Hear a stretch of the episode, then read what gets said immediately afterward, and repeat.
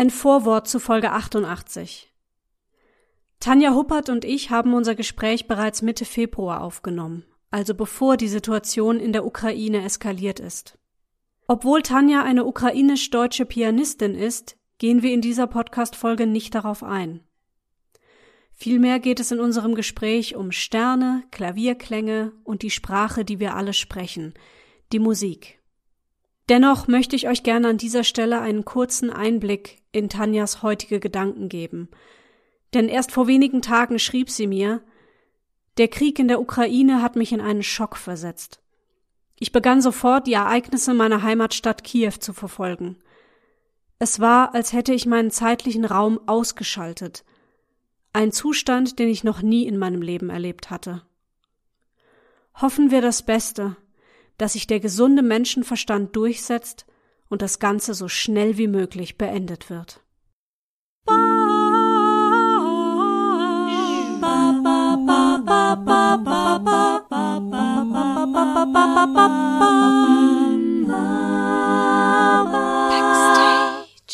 Herzlich willkommen zu Backstage. Mein Name ist Leni Bormann und heute spreche ich mit Tanja Huppert aus München. Tanja ist eine ukrainisch-deutsche Pianistin. Sie sieht ihre Aufgabe unter anderem darin, die innere Welt der Komponistinnen nachzuempfinden und zu vermitteln.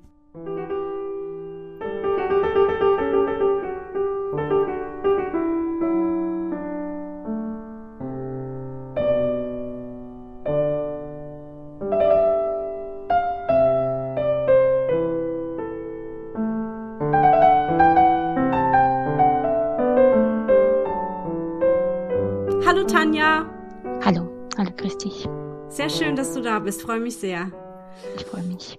Du hast mal in einem Interview gesagt, Musik kann Wunder bewirken und alles Böse besiegen. Total schöner Satz. Kannst du beschreiben, was Musik für dich bedeutet? Oh. Große Frage, gell? Ja. ja, ja, ja. Musik, das ist, ja, das ist eine ähm, Sprache, die wir alle haben und die mhm. wir sprechen einfach ohne, ohne die lernen zu müssen. Ich glaube, das ist so eine Gabe, die wir alle in uns tragen irgendwie. Und das ist so eine notwendige Mittel, um, ja, die Welt besser zu verstehen. So. Eine Kommunikation in dem Sinne, ne? Ja. Ja, schön, finde ich sehr schön ausgedrückt, ja. Wann hast du denn angefangen, Klavier zu spielen? Mit wie vielen Jahren? Ja, ich komme aus diesem sowjetischen System. Da geht es bei uns relativ früh los mit fünf, sechs Jahren. Wow. So ein normales Alter, wo man dann eben zur Sache geht und es, es fängt so relativ früh an und dann bist du praktisch in diesem System drinnen. Ja, das ist eigentlich, da ist es, es gehört irgendwie dazu. Wobei richtig Verständnis für die Musik kommt doch, äh, weil es klassische Musik recht, ja, sie braucht Arbeit, auch viel innere Arbeit. Mhm. Und dieses Gefühl kriegt man erst später, aber diese Grundlagen und Anfang ist, ist, ist ja, so mit fünf Jahren eigentlich, ja. ja. Das ist ja echt früh. Kannst, kannst du dich noch so dran erinnern an, an deinen ersten Klavierunterricht? Also wenn man so jung ist, dann äh, ich kann jetzt nur von mir reden, dann geht man ja gerne raus und geht spielen und spielt im Dreck und was weiß ich, ne, erlebt irgendwie Abenteuer und du warst ja aber drin und hast Klavier gespielt. War das aber was, was, was für dich trotzdem schön war? Das war ähm, eigentlich was Selbstverständliches, weil meine Mutter auch mhm. Pianistin ist und sie ah, hat okay.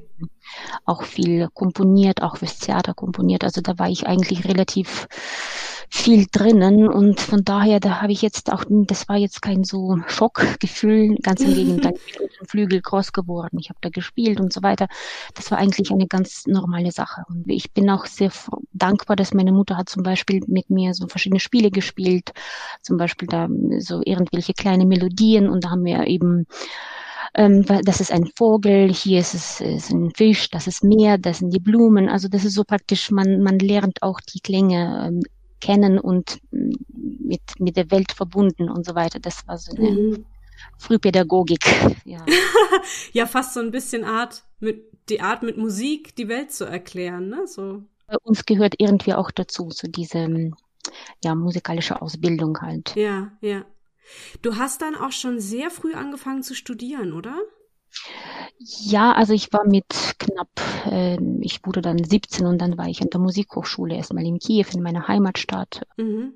Vorher war eben diese spezielle Musikschule, da gibt's bei uns in der Ukraine insgesamt, glaube ich, vier solche Schulen, wo eben Kinder sehr früh anfangen, Musik zu machen und zusammen mit der Schule. Das ist so eine Art Musikgymnasium. Das ist mhm. so eine mhm. ganz spezielle Form. Das war sehr ähm, ja, guter Start, muss ich ehrlich sagen. Bin auch sehr dankbar über diese Erfahrungen. Es war hart, aber schön. Ja, das wäre auch noch meine Frage gewesen, wie du das Studium so empfunden hast. Du hast ja dann auch später eben in München studiert, ne? An der Hochschule für Musik und Theater. Aber ähm, ja, hart. Was war hart? Kannst du das beschreiben? Ja, das ist eben diese sowjetische äh, Ausbildung, wo du einfach als Kind, das ist so eine Art, ein bisschen, ja, wie Kloster. Äh, kind wird hingebracht und wird direkt erklärt, das ist eigentlich ziemlich hart aus, jetzt aus meiner Sicht jetzt, ich lebe schon in seit über 20 Jahren in Deutschland und das ist schon äh, ein bisschen so eine spezielle Art. Ja, das, es wird dir erklärt nach dem Motto, ähm, du kannst jetzt noch nicht viel als Mensch, du bist praktisch so gut wie nicht da. Man definiert sich ja auch ein bisschen über Leistungen, die man bringt. Das ist so eine, ja, das ist so eine spezielle ähm, Wahrnehmung. Mhm praktisch dort. Äh, praktisch Musik wird direkt im Vordergrund gestellt und dann, ja, dann eigentlich Hochschule danach, das Studium war zum Vergleich zu dem, was ich in der Schule hatte, recht äh, einfach. Ja. Ah, okay. Aber das, das habe ich, da bin ich nicht alleine. Das ist so eine mhm. Erfahrung, die man dort macht, halt in mhm. diesem System. Mhm. Ja. Ja, das war auch, das war auch so sowjetische Zeit. Wir hatten auch wenig. Wir hatten nur drei Fernsehprogramme, ein Radioprogramm. Menschen hatten eigentlich kaum was. Und ähm, da hat man einfach viel mehr Zeit gehabt für die Musik. Ja. Ja. Gab es denn auch mal einen alternativen Berufswunsch so in deiner Jugend oder war das immer klar Pianistin? Ach, ähm, ich habe viel gemacht. Ich, da bin ich wirklich, ich habe Schauspiel, äh, Schauspiel gemacht. Äh, cool. Viele Jahre im Theater gespielt. Ja, ich hatte auch, also verschiedene Sachen eigentlich. Ich durfte viel ausprobieren. Mhm. Ja, und aber Musik war irgendwie, irgendwie immer da. Deswegen mhm. eigentlich hat mich eigentlich am meisten interessiert. Ja. In diesem Podcast ist es häufig Thema, dass in der Klassikszene die Komponistinnen zu kurz kommen, also weibliche Komponistinnen, weil die oft vergessen werden, so, ne? Und weil äh, man dann nur Mozart kennt, aber nicht seine Schwester und so. Und wie siehst du das? Stolperst du da auch häufig drüber?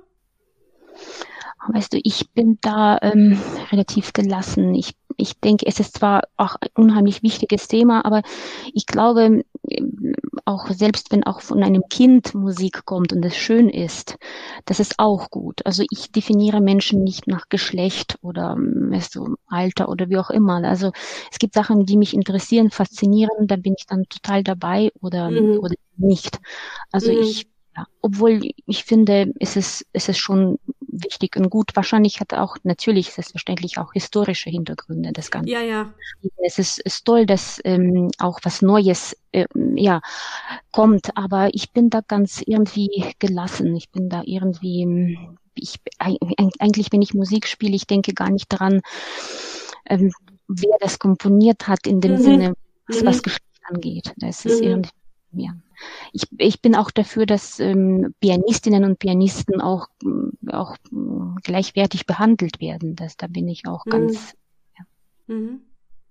Wo bist du jetzt heute so, gut, im Moment ist Corona, aber jetzt ohne Corona, wo bist du da so hauptsächlich zu sehen? Also auf welchen Bühnen oder in welchen Städten oder welchen Ländern? ja. ähm, momentan, es geht langsam voran. Mhm. Weil ähm, letztes Jahr habe ich, das war eigentlich sehr schöne Zeit. Ich muss wirklich sagen, ähm, du hast weniger Auftritte, aber desto mehr kannst du dich auf Aufnahmen konzentrieren. Ah, mh. das, was eigentlich bleibt, ja.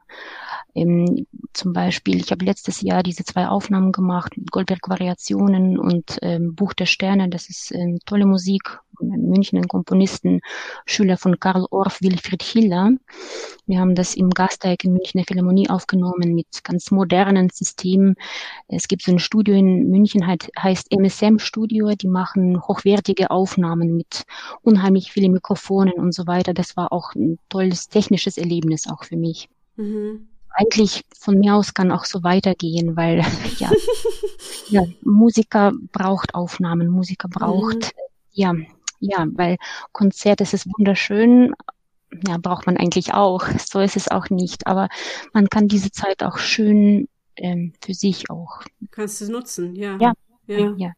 Also war es vor Corona eher so, dass du mehr Konzerte gegeben hast? Warst du da mehr unterwegs? Natürlich, ja. natürlich. Es hat sich jetzt alles so beendet irgendwie plötzlich und auch schöne Konzerte, die man, man, man hat sich wirklich gefreut über schöne Sachen und dann war plötzlich gar nichts mehr. Aber ja. ähm, ich irgendwie, es macht einem eigentlich doch nicht so viel aus, wie jetzt nachhinein sich ergeben hat und ähm, ja, das ist gut. Also ja. man hört es ja auch oft andersrum, ne, dass Leute dann völlig irgendwie so versumpfen und und ja, aber das ist ja schön, wenn man es schafft, die Zeit zu nutzen und dass die Kreativität da bleibt, ne?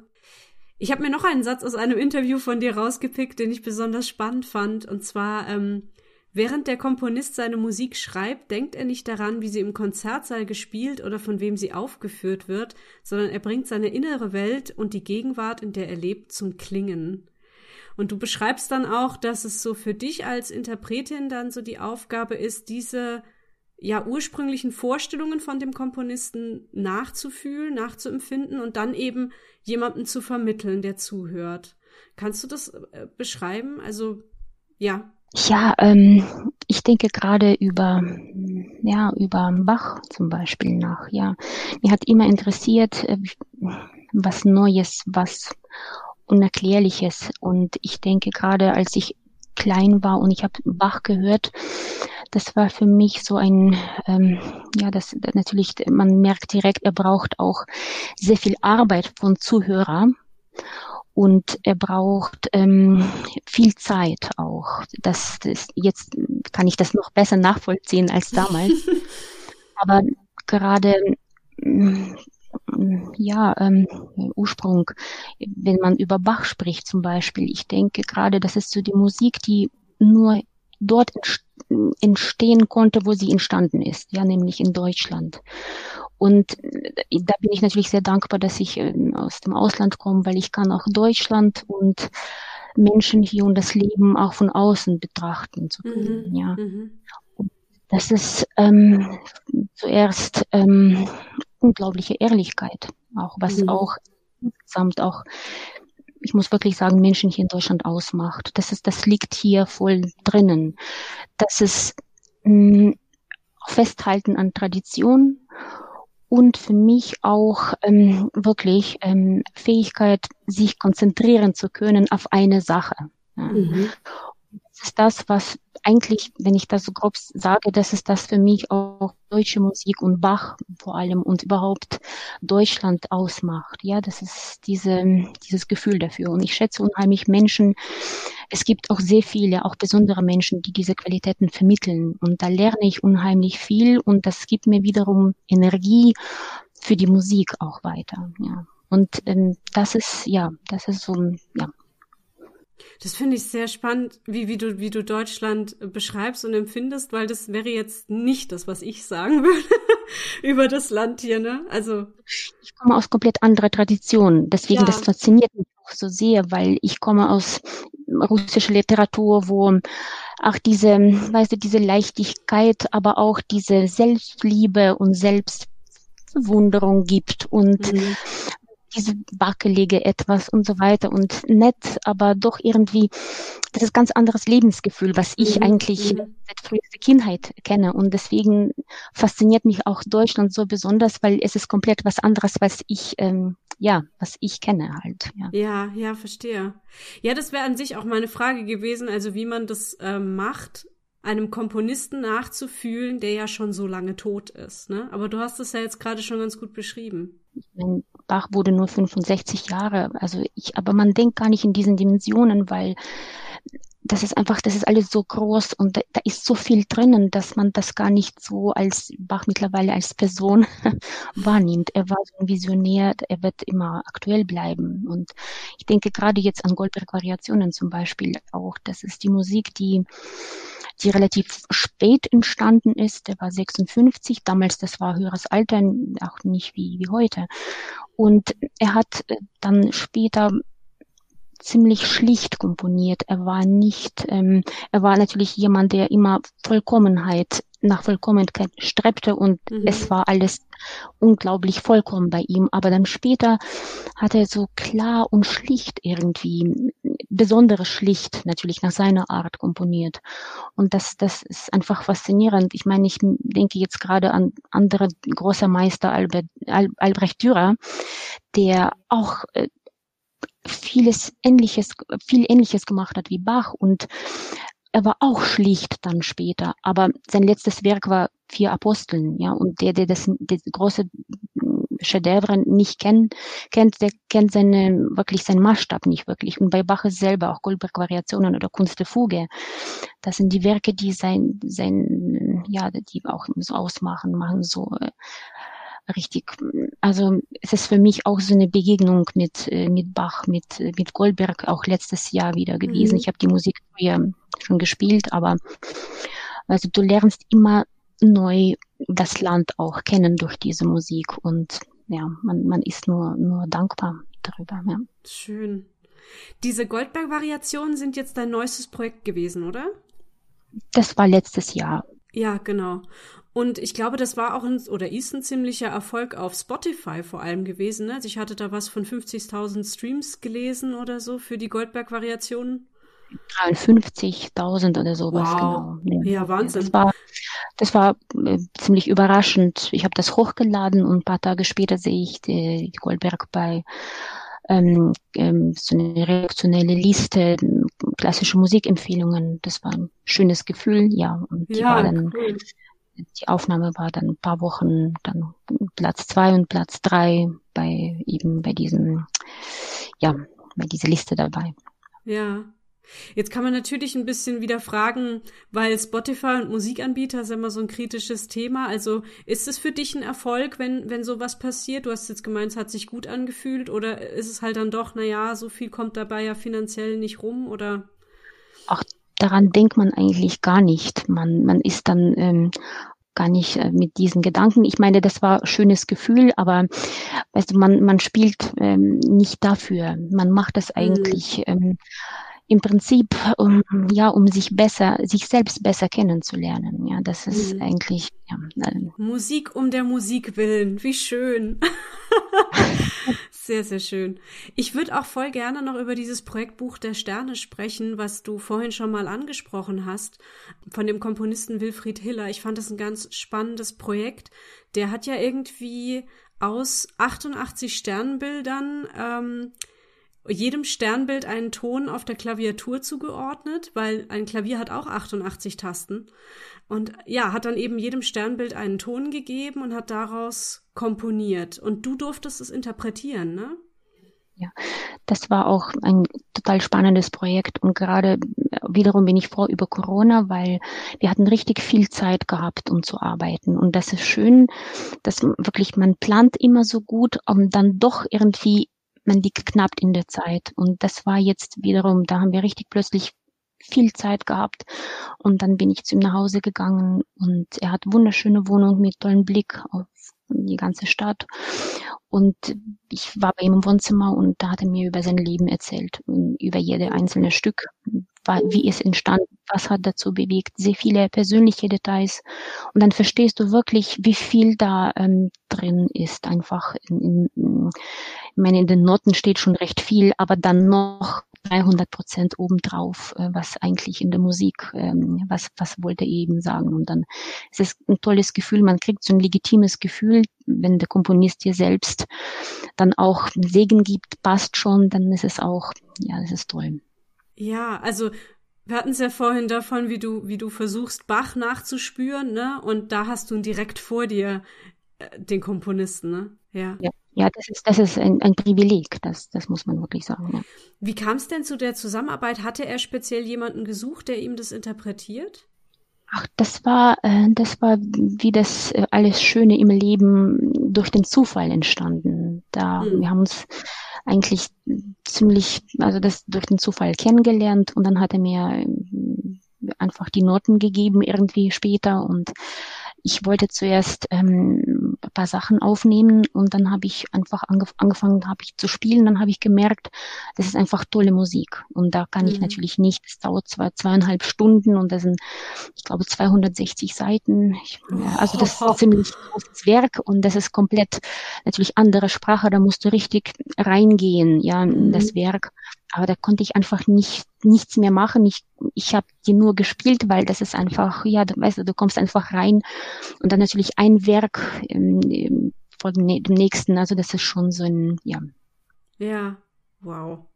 Ja, ich habe auch mir ein Interview angeschaut mit ihm, also wo er sehr persönlich auch erzählt. Ähm, du hast auch mal auf Twitter erzählt, dass, dass er ein Lied, glaube ich, seinen Eltern gewidmet hat oder so. Also ich hatte, hatte gelesen, die Eltern des Komponisten hatten vor der Abreise des Vaters in den Krieg vereinbart, jeden Abend zur gleichen Zeit zu einem bestimmten Stern aufzublicken, damit sie sich für einen kurzen Moment am Tag verbunden fühlen können. Ne? Und sowas hat er da auch reingepackt. Wahnsinn. Ja. Das ist auch eine sehr rührende und äh, ja tragische Geschichte, weil ja. ähm, er war noch gar nicht auf der Welt und Eltern haben eben überlegt, ob die noch ein zweites Kind wollen und Vater wollte ja keine Kinder mehr. Es gab ältere Bruder und Mutter hat gesagt, nein, irgendwann ist Krieg vorbei und wir wollen Frieden und deswegen sollte so ein Wilfried oder die Tochter Wilfriede heißen. Ah, oh, wow. Vater kam dann nicht mehr zurück und mhm. ja, das ist alles ähm, unglaublich alles und mhm. Und das alles in, in Musik reingegossen, ne? Ja. ja, man braucht in, Impulse von außen oder von innen wiederum. Ja, das ist, ähm, es geht eigentlich anders. Du weißt mhm. ja doch, wie Künstler, Künstlerin, wie das geht. Das ist halt, ja. Mhm. Und apropos Zufall, diese Folge hier wird wahrscheinlich die Folge Nummer 88.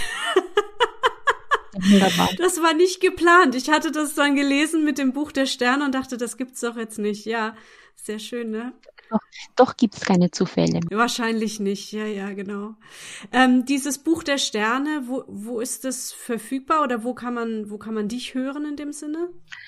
Ähm, es gibt äh, Aufnahme auch bei Spotify, ähm, mhm. natürlich, aber es kommt jetzt auch, soll jetzt bis Mitte März noch ähm, einige DVDs ähm, ähm, kommen. Also, also das ist jetzt, ähm, weil es auch wurde gefilmt, ähm, wurde wunderschön gemacht äh, und ähm, ja, das ist jetzt praktisch nächster Schritt, weil das das noch als Video zur Verfügung steht dann. Mhm. Aber das, das soll Mitte oder Mitte bis Ende März dann soweit sein. Super. Also ich setze auf jeden Fall alle Links in die Shownotes. Du hast auch eine Webseite, wo man alle weiterführenden Links findet und bist auch in den sozialen Medien vertreten. Also gerne mal reinklicken. Ähm, ich habe gelesen, dass du dich neben Musik auch für Malerei interessierst. Also selber machen oder gucken? Einfach, einfach gucken, das ist gucken. einfach. Ähm, was ich einfach so gerne mag, weil ich da auch nicht so viel Ahnung habe und ich mag gerne mal ins Museum gehen und mich abschalten. Also bei der mhm. Musik ist was anderes, da merkst du, ähm, man, man, man ist selten entspannt, weil man, man merkt alles und das ist schon so eine professionelle Sache geworden. Ja, und ja. bei der Malerei kann man sich dann auch schön, ja, zurücklehnen lassen sozusagen. Ja, ja bisschen auftanken, ne? So. Ja. Mhm. Wie, wie viel sitzt du denn am Tag so am Klavier, kann man das sagen? Ach, es ist unterschiedlich. Ja, das, man braucht eine gewisse ja, ähm, Inspiration fürs, fürs Üben. Mhm. Aber natürlich muss man schon äh, schauen, wie gesagt, schwierigste beim Klavierspielen, das ist diese gute Form weil ähm, wenn man in eine gute Form, in eine gute, das, dann, wo es alles passt, dann dann klappt es einfach alles, ja. Und das Problem ist, dass diese Form ist so schwer zu erreichen, ja. Dass mhm. man strebt eben danach immer immer gute gute gute Dinge, also dass dass man ja einerseits sehr bodenständig und stark, andererseits flexibel und ja empfindlich, ja. Das ist man versucht schon viel zu üben, aber natürlich das Leben, ja, es, es lenkt immer irgendwas ab, muss wirklich sagen. Ja. Da gibt's noch Luft nach oben bei mir. Ja. Wobei okay. natürlich, wenn was Großes, Wichtiges ähm, kommt, dann übt man schon relativ mhm. viel. Ja. Mm, ich habe noch gelesen, dass du gerade an einem größeren Videoprojekt arbeitest. War das das für Buch der Sterne oder war das jetzt was anderes nochmal? Es kommt, es kommt noch was ähm, Großes zu, aber da, darüber reden wir das nächste Mal. Ich bin Alles da, klar. Das war ein großes Videoprojekt wahrscheinlich. Das war eben diese, dieses, diese Videoaufnahme, die, mhm. die gemacht wurde. Ja. Mhm, okay, gut. Gibt es denn sonstige Projekte, über die wir jetzt gar nicht gesprochen haben? Haben wir quasi irgendwas Wichtiges noch, äh, noch unterschlagen, an was du gerade arbeitest oder irgendein Ziel, auf das es gerade zugeht oder so? Ähm, doch es gibt es gibt große Sachen, aber es ist wiederum jetzt Corona. Ähm, es ist, ähm, man bleibt äh, einerseits ähm, zielstrebig, aber doch jetzt äh, recht flexibel, weil äh, es ist wiederum, also zum Beispiel irgendwie Veranstaltungen, da müssen alle getestet werden und wenn ir irgendjemand mhm. krank ist, dann wird alles abgesagt. Also das ist mhm. jetzt, man ist in so einem schwebenden Zustand momentan. Ja. Also diese, so mit der Unsicherheit lässt sich halt schwer planen, ne? Kenne ich ja von mir selber auch, ja. So ein bisschen, ja. Äh, ja, aber es ist auch schön, es ist ein neuer, neuer Zustand, ja, das ist ein neues Gefühl. Man muss auch mhm. lernen, mhm. irgendwie damit umzugehen. Das ist auch. Mhm. Ja. ja, wie wir vorhin schon gesagt haben, ne, irgendwie versuchen die Zeit trotzdem zu nutzen, nicht, nicht untergehen. Ja. ja, genau, genau. Und auf jeden Fall einfach positiv bleiben und weitermachen. Das ist ganz wichtig, dass man ja. eben nicht, äh, ja, das ist jetzt irgendwann ist es das Ganze irgendwie doch vorbei und ja. ja. Auf jeden Fall. Dann würde ich jetzt schon meine letzte Frage stellen. Ist das okay? Klar, natürlich. Die ist, äh, was wünschst du dir? Das frage ich immer zum Schluss. Ah, was ich mir wünsche. Ich wünsche mir, dass, mm, dass ich ähm, Freude und ähm, dass ich gerne weiter spielen kann und dass ich darin gut bin. Ja. Das wünsche ich dir auch. ja, dann vielen, vielen Dank für das schöne Gespräch. Ich finde es ganz toll, wie du, wie du die Musik so in, in Worte packst. Also ich, ja, konnte das irgendwie total nachfühlen, was du so beschrieben hast. Deswegen ganz herzlichen Dank fürs Gespräch und ich wünsche dir alles, alles Gute. Herzlichen Dank dir auch. Danke. Vielen Dank euch fürs Zuhören. Wenn euch dieser Podcast gefällt, dann erzählt doch gerne jemandem davon. Schaut außerdem gerne bei Facebook, Instagram oder Twitter vorbei. Da gibt es zu jeder Folge Fotos und Videos der KünstlerInnen, die sich hier vorstellen. Wenn ihr mich gerne finanziell unterstützen möchtet, könnt ihr das auf verschiedenen Wegen tun. Einer davon ist zum Beispiel der Kauf meines Hörspiels. Hurra, wir spielen ein Konzert. Eine Zusammenarbeit mit The Twilins. In den Show Notes findet ihr den direkten Link zum Thema Unterstützen und alle Infos dazu. Vielen herzlichen Dank. Und dann hören wir uns hoffentlich bald zu einer neuen Folge mit einem neuen Gast wieder. Tschüss! Tschüss!